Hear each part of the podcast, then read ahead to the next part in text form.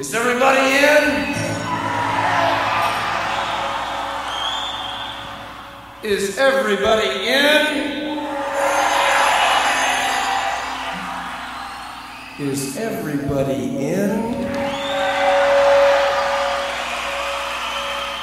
The ceremony is about to begin.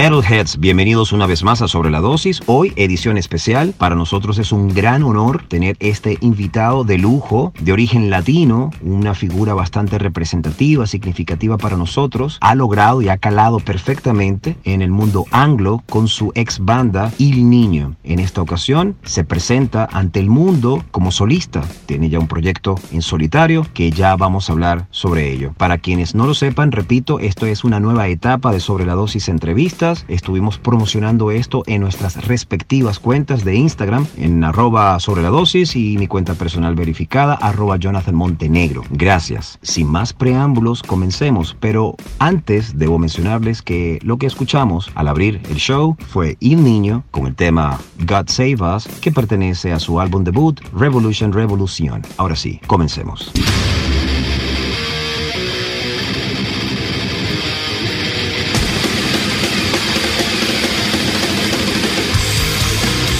Welcome to the Mighty Metal Hour. ¿Qué tal, Metalheads? Bienvenidos a una nueva edición de Sobre la Dosis. Les recuerdo a todos nuestras redes sociales, arroba sobre la dosis y mi cuenta personal, arroba Jonathan Montenegro. En la edición y producción general de Sobre la Dosis, Carlos González, y en la producción ejecutiva, Jonathan Montenegro. Y quien les habla, Jonathan Monteblack. Welcome, welcome back.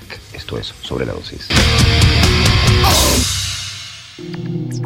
Cristian Machado, el gran Cristian Machado, bienvenido. Gracias por aceptar nuestra invitación a Sobre la Dosis. No lo quiero llamar entrevista, deseo que sea una charla para que te sientas realmente cómodo. Para nosotros es un inmenso placer y un gran honor tenerte acá en el show. Como comprenderás, Sobre la Dosis es un programa totalmente en español, por lo tanto nuestra audiencia es latinoamericana, iberoamericana, que conoce muy bien de tu trabajo, admira tu carrera y sienten empatía por tu persona. Y por supuesto predominan muchas inquietudes, entre ellas de dónde vienes, dónde naciste, donde te criaste. Estuvimos investigando y sabemos que naciste un 23 de julio en Río de Janeiro, Brasil, pero al cabo de unos cuantos meses, tengo entendido, te mudas a Venezuela y vives toda tu infancia allí. Queremos saber qué recuerdos tienes. Es cierto que al mudarte a Venezuela vas a la isla de Margarita. Por último, comprendemos que te mudas a New Jersey, Estados Unidos, a los 12 años de edad, gracias a la visión que tuvo tu madre, probablemente como una especie de presagio de lo que ocurriría políticamente hablando en Venezuela, por lo que se según mis cálculos, tuvo que haber sido como en 1988. Entonces, para concretar las preguntas, que son varias, ¿qué hay de cierto que naciste en Río de Janeiro, te mudaste y criaste en Venezuela, en la isla de Margarita? ¿Qué recuerdos tienes de tu infancia y preadolescencia allá? ¿Y cómo fue tu proceso de adaptación al llegar a los Estados Unidos?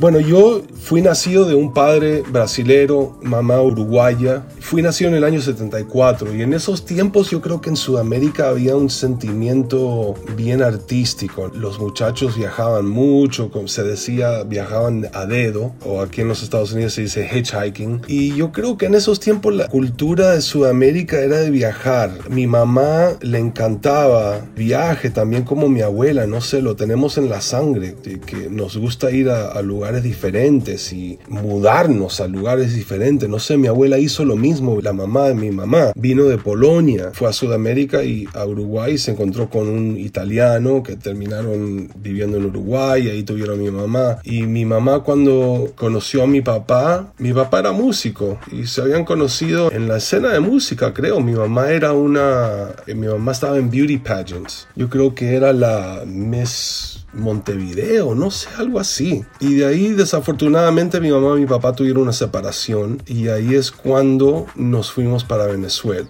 Pero antes de habernos mudado a Venezuela, mi mamá estaba, yo creo que estaba de Uruguay a Brasil, Brasil Uruguay. Mi mamá no sabía dónde quería ir. Yo sé que ella quería ir a un lugar donde haya oportunidad. No me acuerdo mucho porque como era niño, yo no sé necesariamente cuál era la situación política. Yo sé que la situación política estaba mal en, en Uruguay en esos tiempos y en Brasil también, pero yo no sé por qué. Yo nada más sé que terminamos en Venezuela, en la isla Margarita, isla bella, bella. Eh, desafortunadamente lo que está pasando en Venezuela me duele mucho porque en realidad yo veo a Venezuela como mi patria. Vengo de otro lugar, pero mi niñez fue venezolana y también hasta yo tuve 12, 13 años creo cuando nos vinimos para los Estados Unidos, pero mi niñez, yo soy venezolano, yo veo mi niñez como un venezolano. Y el venir a los Estados Unidos, esa fue la intención de mi mamá cuando se fue de Uruguay, uh, nos fuimos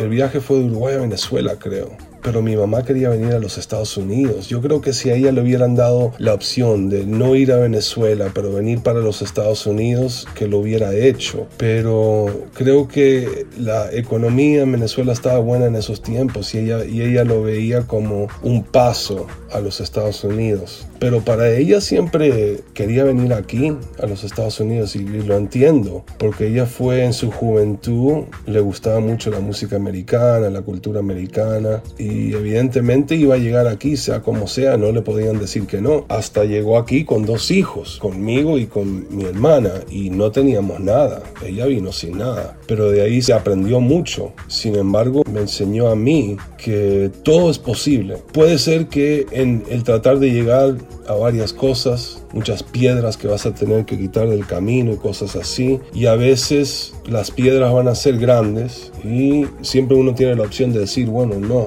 no sigo porque las piedras ya están muy grandes y estoy cansado de estar quitando piedras del camino y este camino está muy difícil seguir caminándolo. Pero yo creo que todo es posible, es nada más hacerlo y también no olvidarse de vivir la vida, ¿no? Porque si uno se pone a decir, bueno, voy a hacer esto y esto y esto y esto, nunca en realidad uno puede vivir en el momento y aunque sea poder tener un momento de descanso, de realizar todo lo que uno ha hecho. Pero para mí, o sea, y mi mamá, si mi mamá venir aquí, si mi mamá querer viajar, yo no sé qué hubiéramos hecho. A lo mejor estuviera en Brasil todavía, en Uruguay, no sé. A lo mejor sería haciendo chaquetas de... haciendo chaquetas, yo qué sé, mi mamá era buenísima con eso, con el... ¿Cómo se dice? Yo me, me olvidé cómo se dice en español. Bueno, no importa. Pero Así mismo fue, de Brasil Uruguay, Uruguay Venezuela, Venezuela los Estados Unidos y fue todo por mi mamá. Sin ella, olvídate, ella fue lo que lo hizo y con mi abuela. Gracias a Dios estamos donde estamos. Christian, hace unas semanas compartiste con tus seguidores en redes sociales una foto donde apareces con una banda de metal extremo. Presumimos que se trata de tu primera banda. Haces una pequeña reseña en la foto y a modo de anécdota incluyes a tu mamá donde mencionas que estaba un tanto escandalizada porque pensaba que ibas a convertirte en un satánico por pertenecer a una banda de death y black metal. En fin, donde por supuesto aclaras que era por diversión. Ahora bien, nosotros interpretamos que realmente tu gusto por la música extrema comenzó a muy temprana edad, ya que en la reseña aparece el año 1990. Cristian, ¿cuándo realmente concientizas que tu tendencia musical era más, o tu aporte musical era más hacia la originalidad que a repetir patrones o subgéneros ya desarrollados? Porque si nos remontamos al 2001, año de lanzamiento del álbum debut de Il Niño, banda a la cual perteneciste como compositor e intérprete, para los fanáticos de aquel entonces se convirtió en un álbum impactante porque Il Niño era una alternativa ante tanto nu metal. Había una saturación de ese subgénero. Entonces, ¿cuándo realmente nace esa inquietud o conciencia de aprovechar tus raíces latinas para plasmarlas en la música? ¿Cuándo decides hacer fusión, hacer algo distinto como músico?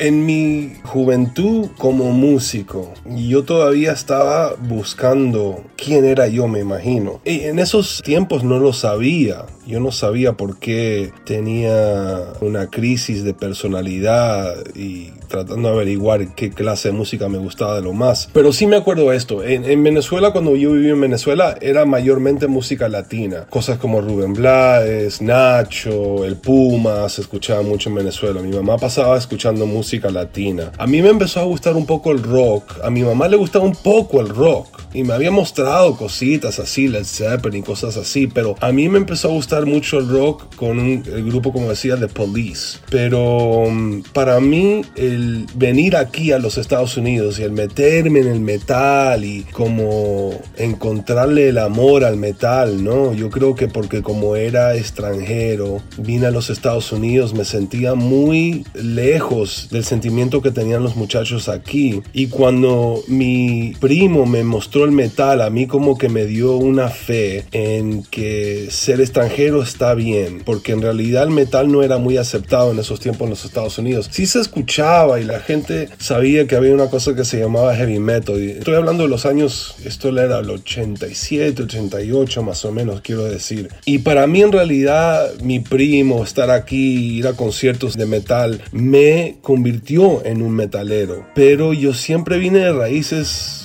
muy variadas, o sea, me gustaba música de cualquier cosa en realidad, mientras sea bueno. Yo tenía un papá músico, entonces yo no sé, y mi mamá también tocaba guitarra y todo eso, así que a lo mejor me quedó alguna crítica, como fan, siempre me ha gustado la música bien escrita. Bueno, en mi mente yo digo bien escrita, pero para otra persona puede decir que es una porquería lo que escucho yo. Pero cuando vine a los Estados Unidos, como te digo, para no seguirte hablando así, pero me, me, hice un metalero y me metí en el metal y me puse a tocar metal hasta ahí, como viste en la foto, llegué hasta tocar en black metal bands, pero empezó poco a poco, toqué en un grupo hardcore, de ahí toqué en un grupo death metal, de ahí toqué en un grupo doom metal y de ahí llegué a tocar black metal, que yo creo que es una trayectoria que tienen muchos músicos que son metaleros, ¿no? Especialmente músicos que les gusta el extreme metal, llegan evidentemente a algo bien extremo, pero por pasos. Y para mí el cambio de super heavy a cosas más melódicas o como dices tú, cosas con más cultura, fue por grupos como Tool,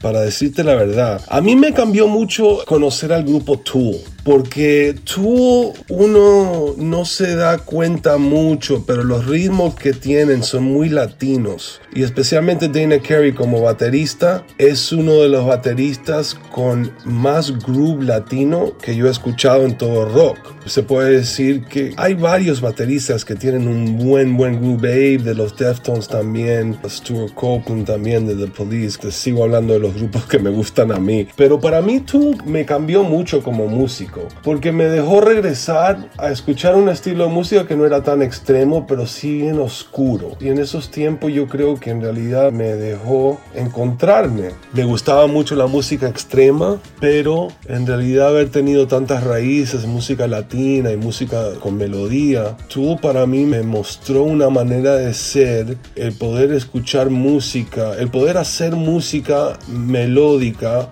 pero oscura. Y en mi vida yo siempre he sido una persona muy feliz, ¿no? Y muy de siempre estar hablando chistes, yo que sé, hablando mierda con amigos y cosas así. Pero mi música siempre me ha gustado muy oscura y de un lugar oscuro, pero siempre con una fe potente, ¿no? Una fe y algún, ojalá en búsqueda de la luz. Nothing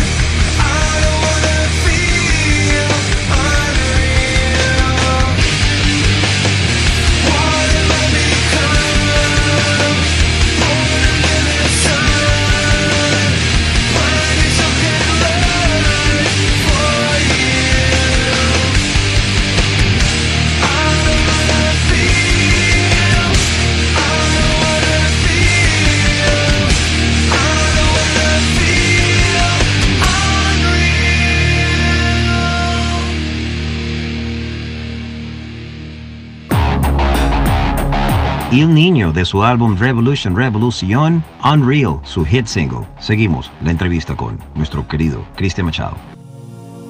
Desde siempre has sido un vocalista sobresaliente, te has caracterizado por ser un cantante integral, muy completo, que maneja a la perfección los culturales, pero sobre todo la melodía ha sido tu fuerte, tu sello, tu marca. Llegas a tonos muy altos, eres un gran compositor, lo que también contribuye a que se destaque tu registro vocal, ¿no? tu potencial vocal. ¿Tienes alguna referencia musical a quien hayas seguido o sigues para tenerlo como punto influyente en tu vida artística? Como músico a mí siempre me ha gustado mucho la melodía, como estaba hablando antes de eso, pero al haberme metido en el death metal, en el metal extremo, me empezó a gustar gritos guttural, como dicen guttural screams, ¿no? Pero como vocalista yo tengo un problema. Se puede decir, hay gente que dice, no, no es un problema, tienes suerte que tienes eso. Pero como vocalista yo lo veía como problema cuando empecé a cantar. Yo no sé cómo cantar con el tono de otros. Entonces a mí se me hizo muy difícil aprender a cantar sin dañarme la voz, porque como no sabía imitar el tono de otra gente, tuve que como buscar en la misma voz mía, bueno, y también tuve que tomar varias eh, clases como vocalista para aprenderlo, pero tuve que aprender y fue raro para aprender cómo cantar para mí. Era algo que lo tenía un poquito naturalmente como músico, porque yo tocaba instrumentos antes de ser cantante, tocaba bajo y guitarra y empecé con la batería, pero terminé con el bajo y por ahí entre medio pasé por la guitarra. Pero al empezar a ser vocalista y canté en varios grupos de death metal, pero el grupo que a mí me dio más influencia como vocalista, también voy a decir, melódicamente sería Tool, pero estilo y carácter, manera de ser con el vocal sería Burton de Fear Factory. En realidad, para mí él fue uno de los primeros que nos mostró a nosotros, ¿no? los muchachos que estábamos aprendiendo, cómo usar la melodía y integrarla con el grito. Pero al grito también ponerle un poco de melodía para que quede el tono bien. Y para mí eso fue una de las cosas que me ayudó cantidad, encontrarme. No que me ayudó ser mejor músico, pero me ayudó a encontrarme como cantante, como músico. Y bueno, sin un grupo como Fear Factory o Vision of Disorder o Tool o también el Sepultura Roots me encantó. No sé qué clase de músico sería. A lo mejor estuviera tocando bachata. Volviendo un poco a los tiempos de Il Niño, a tus inicios, siempre hay una banda que apadrina y apoya a las bandas emergentes. ¿Recuerdas alguna en especial? ¿Podrías hacer una pequeña reseña y mencionar alguna de esas bandas que siempre fueron incondicionales con ustedes, ya sea porque los incluían en sus tours o porque simplemente había algún tipo de simpatía entre ustedes? Bueno, yo sí me acuerdo que cuando estábamos empezando nos tenía mucho cariño a nosotros, era Hatebreed. Jamie Jasta nos tenía cariño por haber sido del hardcore en Nueva York y también porque cuando habíamos empezado teníamos un cantante que se llamaba Jorge y él era del hardcore scene de Nueva York, Nueva Jersey. Yo creo que Jamie le gustó mucho eso, que estábamos saliendo de la misma escena, pero tratando de hacer cosas diferentes y probando cosas diferentes. Otro grupo también que nos ayudó mucho cuando empezamos fue Soulfly fue uno de los grupos que nos sacó una de las primeras giras que hicimos. Bueno, para nosotros ser un grupo de metal latino y salir a abrirle a Soulfly fue algo súper orgulloso, ¿no? Y de ahí, bueno, muchos grupos nos tenían cariño ahí, ¿no? Porque nosotros éramos bien y gozábamos mucho y nos llevábamos mucho con muchos grupos. Eh, los muchachos de Type Negative siempre nos llevábamos bien con ellos. Y mayormente había grupos de Roadrunner que nos tenían mucho cariño. Machine Nos llevó a la primera gira grande que hicimos nosotros, nos llevó Machine Head y Fear Factory también. Y sin apoyo así, yo creo que hubiese sido muy difícil para nosotros lanzarnos y, tener alguna clase de, de fama o alguna clase de apoyo de los fans.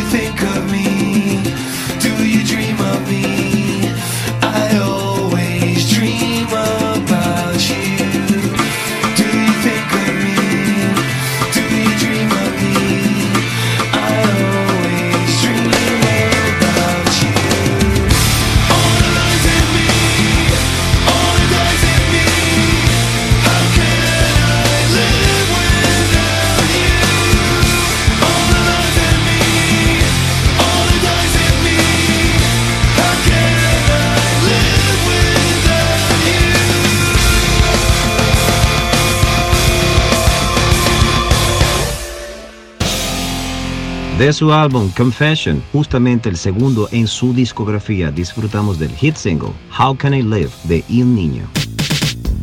Podemos visualizar a dos Cristian Machado, el fanático y el músico profesional. ¿Qué bandas influyeron en ti como fanático y posteriormente qué bandas llegaste a admirar por su profesionalismo ya siendo colegas? Como fan, igualmente como músico, a mí siempre me ha gustado música con mucha variedad. Me gusta la música latina, pero también me gusta el death metal. Y me gustan grupos como Pantera, pero también me gusta Sade. Me gusta grupos como The Police cuando era chamaco. Yo me acuerdo que The Police me gustaba bastante. Era uno de los grupos de rock que en realidad me afectó como chamaquito. Eh, no teenager, pero chamaquito. Yo digo 10, 11, 12 años, me imagino. Yo me crié en Venezuela, o sea que no se escuchaba mucho de grupos de rock ahí, pero de vez en cuando en las casas disqueras llegaba algún disco, tú veías ahí el, ¿cómo se dice? El cover del disco y como muchacho yo me acuerdo ver la cara del disco de Kiss, una cara del disco de también Night Van Halen 1984, el bebé con las alas, ¿no? Que estaba fumando un cigarrillo. Eso de verdad nunca me voy a olvidar ver esa imagen en un supermarket venezolano, creo que era en un CADA Sí, sí, en Venezuela hay un supermercado que se llama Cada. Y en el Cada estaban vendiendo ese disco de Van Halen eh, en 1984. Creo que en Venezuela estaba como dos años más tarde, ¿no? Era el 86 cuando vi el disco, ¿no? Pero todo llegaba un poco más atrasado ya en esos tiempos. No sé, creo que a lo mejor por ahora, por lo de las redes y eso, es más fácil saber de grupos nuevos, pero en esos tiempos era nada más puro disco. Y de ahí llegué a los Estados Unidos, me gustó mucho el metal. Un primo que yo tenía, que había venido de Polonia por el lado de la mamá de mi mamá. Había llegado a los Estados Unidos y de ahí me empezó a mostrar metal y uno de los grupos que en realidad me pegó mucho cuando vino a los Estados Unidos fue Iron Maiden. Ellos me cambiaron a ser metalhead porque en Venezuela en realidad no se escuchaba mucho del metal, nunca. Se puede decir que Van Halen es un poco metálico,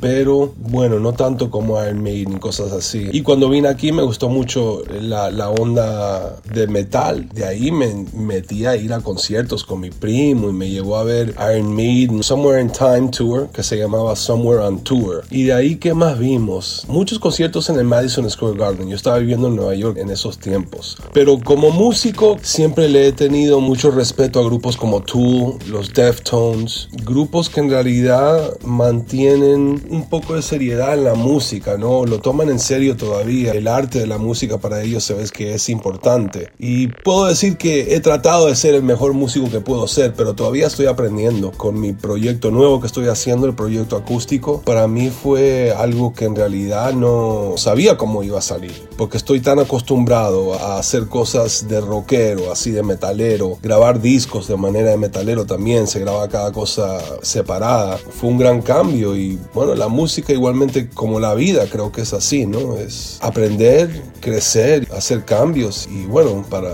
no llegar a la muerte y decir no hice eso. Cristian, en vista que El Niño pertenece a una segunda vuelta, por decirlo de alguna manera, al movimiento del nu metal, no quisiera categorizar a El Niño como banda de nu metal, pero por supuesto fue parte de esta corriente musical. ¿Qué recuerdos tienes con Dave Williams? Porque entiendo que Drowning Pool es una banda que salió en paralelo con ustedes. Entendemos que tuvieron que haber girado en algún Ozfest o en alguna gira por los Estados Unidos. ¿Qué anécdotas tienes de este gran personaje tan carismático y tan querido dentro de la escena del nu metal, ¿qué recuerdos tienes con Dave Williams que quieras compartir con nosotros? Bueno, Dave Williams fue una gran persona. Llegamos a ser buenos amigos sobre la gira de Jägermeister. Se llamaba Jägermeister Music Tour y fue Drowning Pool, Cold Chamber, El Niño y 40 Below Summer. Y con los muchachos de 40 Below Summer ya éramos amigos, nos llevábamos súper bien, así que para nosotros fue increíble poder hacer esa gira con amigos. Pero fue la primera vez que nos encontramos con los muchachos de Drowning Pool y Cold Chamber. Y en realidad conectamos mucho con todos ellos, pero Dave Williams es una persona muy amistosa, siempre buena gente, nunca lo veías negativo. Él a nosotros nos ayudó mucho en esa gira porque estábamos en un RV hecho, ese RV que teníamos era un desastre. Si se llegaba a los shows era porque Dios nos ayudó a llegar, porque en realidad ese RV era para ya tirarlo de una montaña y prenderle fuego. Pero mm, sin embargo ellos eran súper cool con nosotros y Dave en los días off de vez en cuando nos buscaba un hotel. Él quería que nos quedemos en el mismo hotel donde estaban ellos. Entonces él sabía que no teníamos dinero para pagar el hotel. En esos tiempos estábamos ganando casi nada no estábamos ganando nada. Pero él al saber eso, quería que nos quedemos en el mismo hotel que ellos, quería que pasemos los días off juntos y él pagaba por el hotel. Increíblemente fue para nosotros como una amistad que de ahí siguió por un año entero hasta que llegamos a hacer el Asfest. En el Asfest estaban ellos también. Él murió en la gira de Asfest. Y para nosotros fue muy doloroso. Y me acuerdo, nos juntamos con los muchachos de Drowning Pool en hotel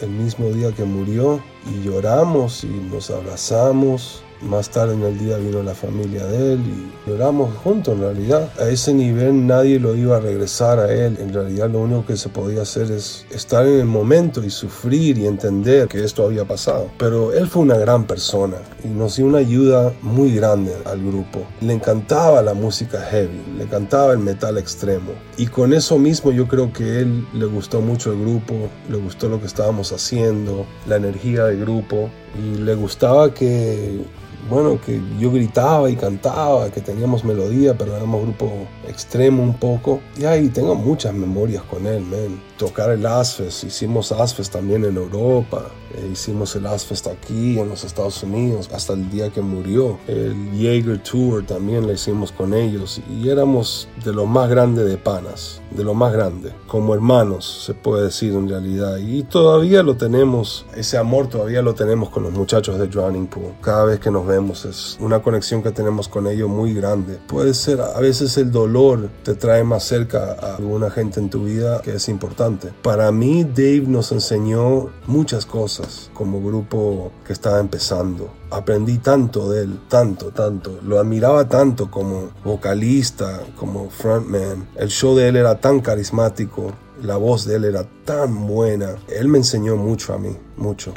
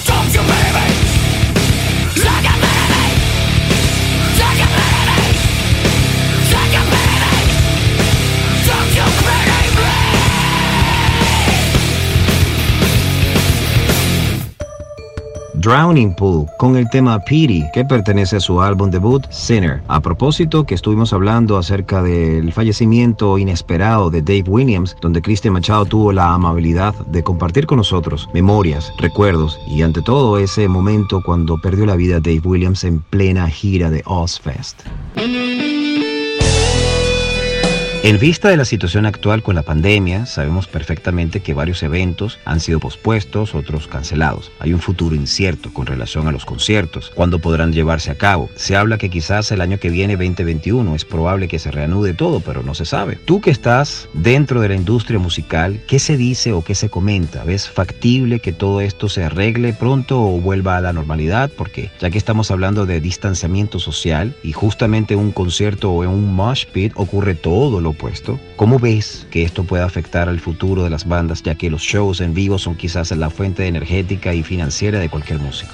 Yo diría que en relación a conciertos donde va a haber mucha gente ahí sudando, bailando y todos cerca, yo creo que algo así no van a dejar que pase por un rato. Estamos en mayo y yo diría que si se pueden ver conciertos este año, tuviéramos suerte. Ahora, yo tengo los booking agents que están buqueando un show para septiembre, octubre. Ellos, por lo que me han dicho, van a haber conciertos en julio, agosto, van a empezar a hacer conciertos. Todo esto depende también aquí en los Estados Unidos de la manera que trabajan las cosas. Tú sabes que los estados a veces pueden hacer cosas que el gobierno federal no les ha pedido que hagan. O sea que si el gobierno federal aquí dice, ok, vamos a empezar a abrir el país entero, puede venir el gobernador de California y decir, aquí no se va a abrir hasta que yo diga. Y eso puede ser un problema, porque para cualquier grupo que hace gira en los Estados Unidos, va a tener que tocar en todos los estados. No es realístico hacer una gira en los Estados Unidos y tocar dos, tres estados y terminar ahí. Entonces yo diría que sobre la cosa de conciertos, no sé si van a dejar por un par de meses. También se podría decir que cosas como clubs, nightclub y cosas así, no creo que dejen por aquello que la gente está muy cerca, ¿no?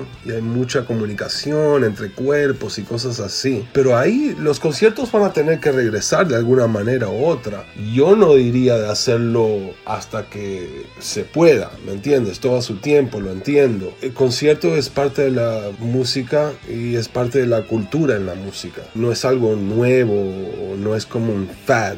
¿Me entiendes? No es que la gente le gusta esto porque hace dos años los conciertos se hicieron populares. No, desde que éramos picapiedras, vamos a decir nos ha gustado el entretenimiento, el ritmo, el baile, el canto y no es algo que se va a poder borrar. Diga lo que diga cualquier gobernador, presidente, sea dictor, sea democrático, no, es un asunto de la gente. El pueblo es algo que adora la música, los conciertos, el entretenimiento. La cuestión va a ser cuándo hacerlo para que no se arriesgue. La juventud es lo más importante y puede dar algo y llevarlo a la casa a su madre y a su padre. Y hay un riesgo ahí, ¿no? Pero también yo creo que no se puede dejar vivir la vida con mucho miedo. Y sí hay algo por qué preocuparse y hay un riesgo. Pero creo que los Estados Unidos, aunque sea aquí en California, en Nueva York, lugares así, la gente está tratando de hacer todo lo que el gobierno ha pedido. Así que yo creo que vamos a llegar a un punto que quitándole el riesgo se van a poder hacer conciertos. Cuando, no sé, ojalá este año, como te digo, tengo una gira planeada para septiembre-octubre en los Estados Unidos, pero ojalá todo vaya mejor. Hay mucha gente que todavía está muriendo y nosotros lo único que podemos hacer es planear una gira y si van bien las cosas, ahí seguimos. Y si no van bien, hay mucho riesgo y mucha gente no queda de acuerdo con tener conciertos, entonces la movemos más para adelante. Es lo único que se puede hacer.